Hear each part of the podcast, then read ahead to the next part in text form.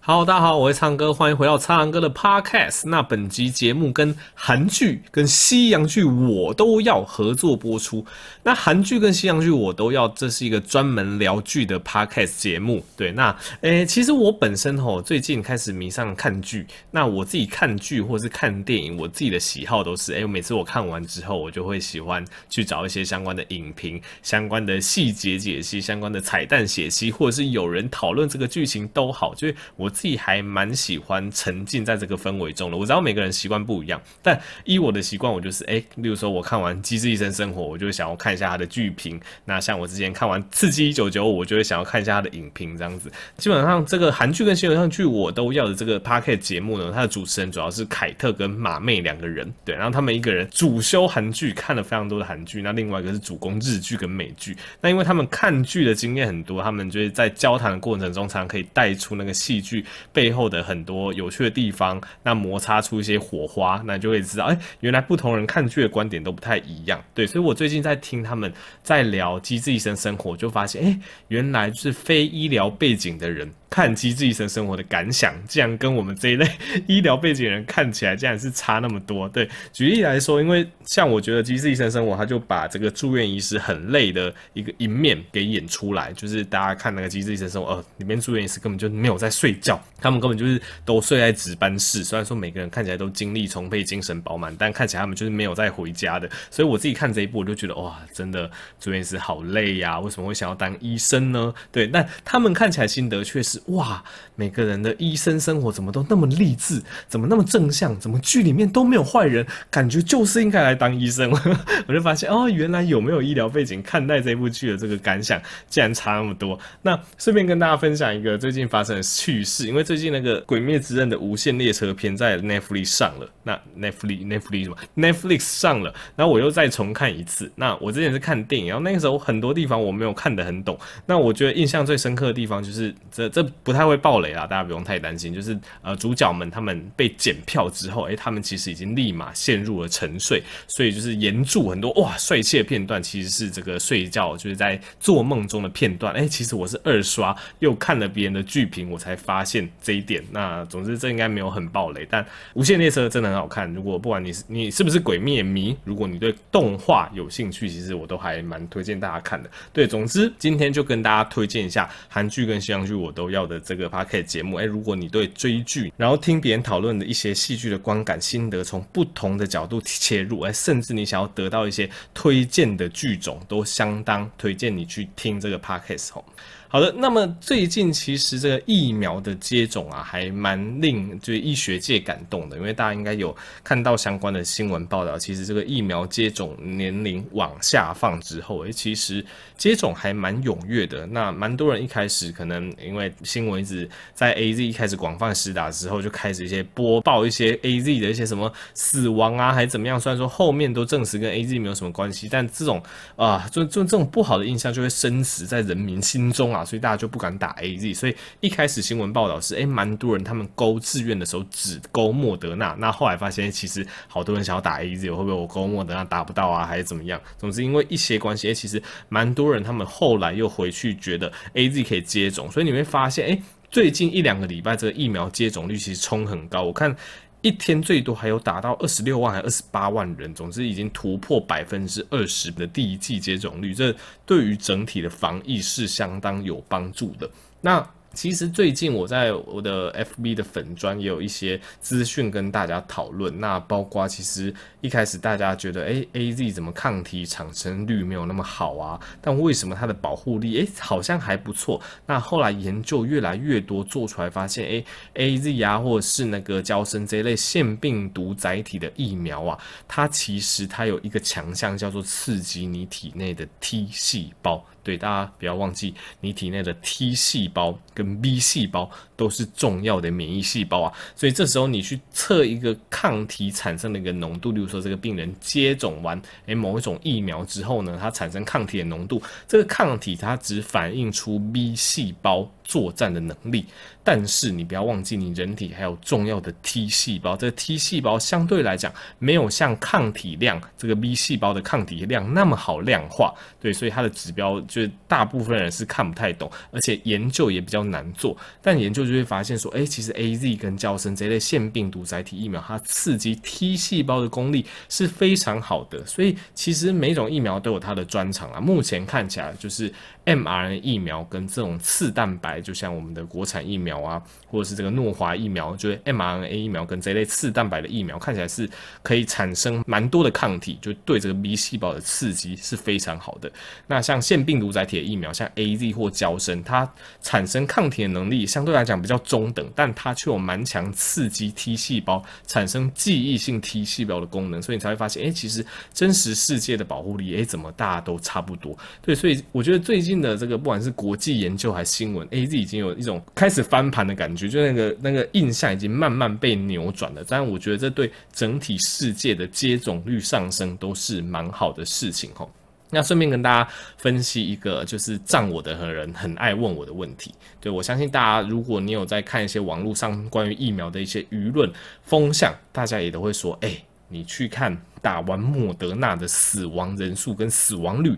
跟打完 AZ 之后的死亡人数跟死亡率比较，诶，发现为什么 AZ 多死了那么多人？他们就会举这个例子，我记得很清楚啊。那个七月二号、七月三号那时候，有人就跟我说：“诶，苍蓝鸽，你根本就乱讲。” A Z 打到现在已经死了三百多个人了，莫德纳只死了两个人。这个，然后他们还算出那个比率哦，他知道，呃，这个比那个看人数我是不会信嘛。他说算起来 A Z 的死亡率竟然是莫德纳的什么三十倍之类的，然后我就懒得去回他，因为啊，反正我们学医学学统计都知道，你这样比根本就没有意义嘛。A Z 已经从五月打到现在了，那只要打过疫苗之后的死，常常都跟都会算在疫苗头上嘛。所以你疫苗越早开始打。你后面累积的时间越多，那死亡人数一定是越多嘛。虽然说跟疫苗没有什么关系，因为它一样有其他慢性病或是其他可能跌倒撞到头噎到，但是因为他之前打到打过疫苗，就很容易算到疫苗头上。所以大家稍微想一下这样的一个道理，只要你打过疫苗，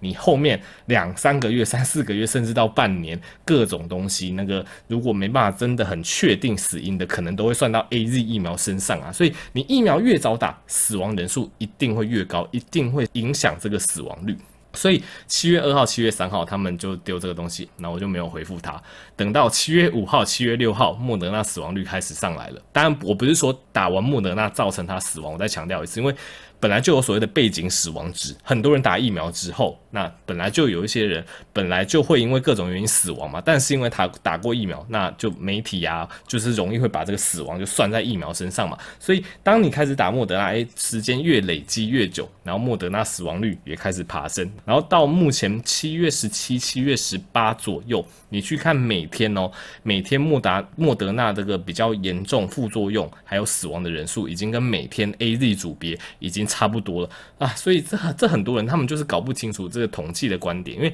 统计的观点，你真的要把两个的死亡率或者死亡人数去做比较，你一定要在背景的状况都是一样的。例如说，呃，我这一些疫苗都打在。例如说，八十五岁以上这个区间，这样子母体是一样的，然后这一群人都接种大概两个月的时间，总之要在背景的一样，然后去除掉所有的干扰因子，你这样去比较它的死亡率才会是正确的。你现在 AZ 已经打了三四个月，从四月那个时候就来打，虽然说那个时候打的人很少了，但五月医护就开始大量施打嘛。一个打了那么久的疫苗，然后跟莫德纳七月一号才开始比较大量的接种，即使他们接种的技术都是差不多，他大他们都会说。你看，两个疫苗都打了两三百剂，结果 AZ 怎么多死那么多人？对啊，因为 AZ 从四五月就开始打了，只要打过疫苗，它后面发生的就是无关疫苗的死亡都很容易被算在疫苗头上啊。所以大家看到这种论述这种东西，你一定要去想说它的统计学、它的背后、它的母体跟它的施打疫苗的技术，还有施打疫苗之后过了多久的时间，这些东西都一定要去做校正，都一定要是一样的，这样子比较才有意义。你比较一个已经。打了三四个月的疫苗，跟比较一个只广泛施打一两个礼拜的疫苗，诶，当然是前面的死亡数会比较多啊，因为打过疫苗，后面有死亡都会算在疫苗头上嘛，所以大家要稍微理解这个原理吼。总之，现在已经经过了两三个礼拜，你会发现莫德纳的一些死亡数、一些死亡数据也开始拉上来了。但我还是要强调一次，目前的解剖都发现跟疫苗没有直接因果关系，大部分都是因为本身的一些疾病，所以这个数字真的是参考就好，就是还是会鼓励呃经过医师的评估之后接种疫苗才是对自己最最好的保护了。那再跟大家分析一个也蛮多人前阵子很感兴趣的问题，因为前阵子台湾疫情比较严重，那你会发现，诶，台湾的新冠肺炎的死亡率还蛮高的。就是你去看国际数据，国际数据的新冠肺炎死亡率大概是落在两到三 percent 之间，各个国家会有点不一样。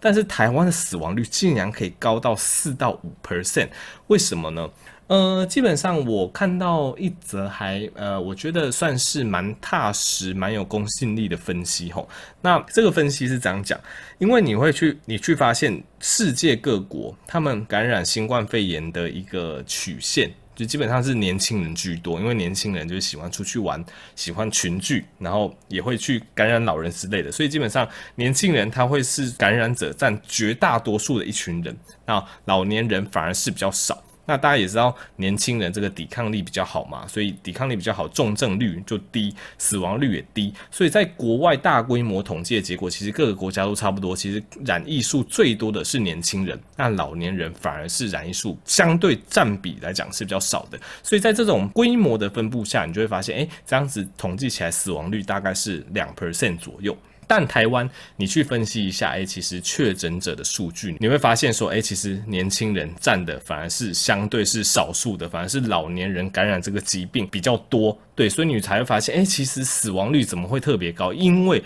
台湾感染新冠肺炎的人其实蛮多都是老年人的，那老年人本来就是免疫力比较低下，比较容易重症，所以在整个感染人口分布跟国外的状况不一样的状况下，你就会发现，哎，台湾的死亡率明显比国外还要来的高。所以其实并不是说什么台湾医疗不力啊，还是什么延误诊断，其实不是啊。你去分析一下台湾的感染的一个年龄的分布，跟国外比较起来，你就大概。知道答案了，但这个你还是要小心，因为还是要小心有所谓的感染黑数没有被查出来，你可能会担心说，诶，是不是其实台湾在年轻人之间也有流行了，但是台湾筛检做得不够啊，或怎么样，结果导致很多人年轻人之间的流行没有被抓出来，所以怎么发现，诶，确确诊者集中在老人，对，你可能也要这样子去怀疑，我也这样子去怀疑过，但我觉得这样子的可能性相对来讲没有那么大，对，因为。其实台湾的高热点就是热区普筛，或者是比较危险地方，像屏东，因为那个时候有那个变种病毒入侵嘛，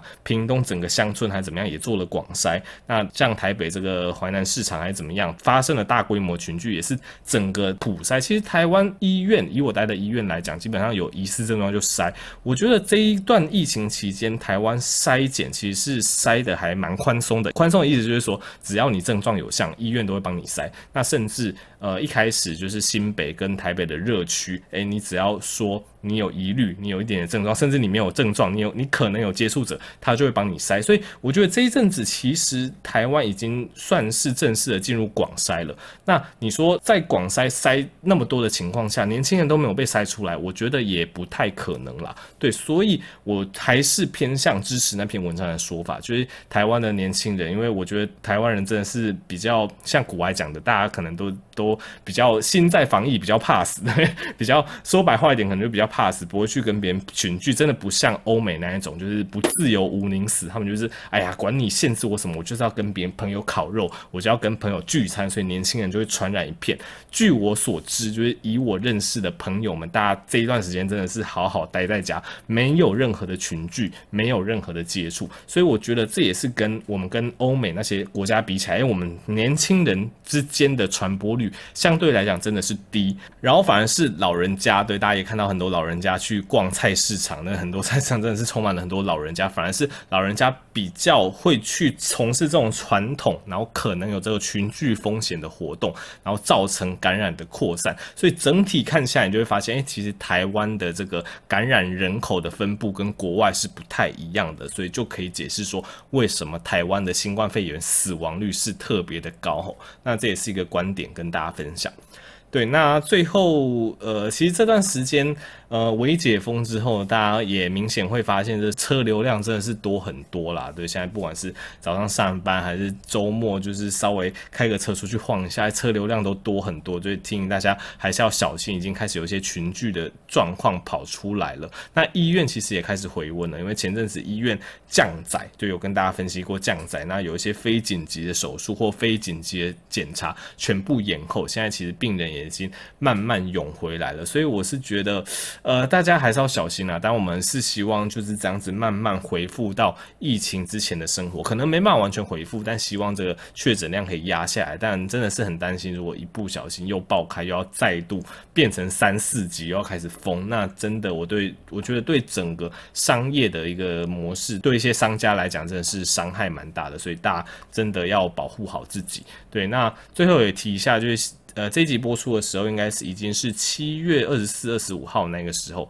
那有在发了我的频道，也知道，其实我这一年是在台大担任儿科总医师，就是儿科住院医师训练的。呃，你可以算是最后一年啦，因为总医师就是这个住院医师的头头这样子。对，那。训练完之后，有些人会继续选择就是留在医院，那接受更细部的训练；有些人会选择哎出来开始就是基层服务民众。那我的选择是后者，对，所以我预计大概七月底整个完成训练之后，我就会离开这个台大医院，开始深入这个乡里为民服务，对啊，那时候可能会有更多我的资讯。那如果你对这方面有兴趣的话，就继续 follow 我的频道，那我的 podcast，那我之后也会慢慢跟大家。公布这一系列的消息吼，好，那么这集我们就到这边啦。那喜欢观众 Podcast，那记得追踪我这个频道，那也可以去追踪我的 YouTube 频道。我的方格子有很多就是知识性的文章，那也可以购买我的新书。我们就下期再见喽，拜拜。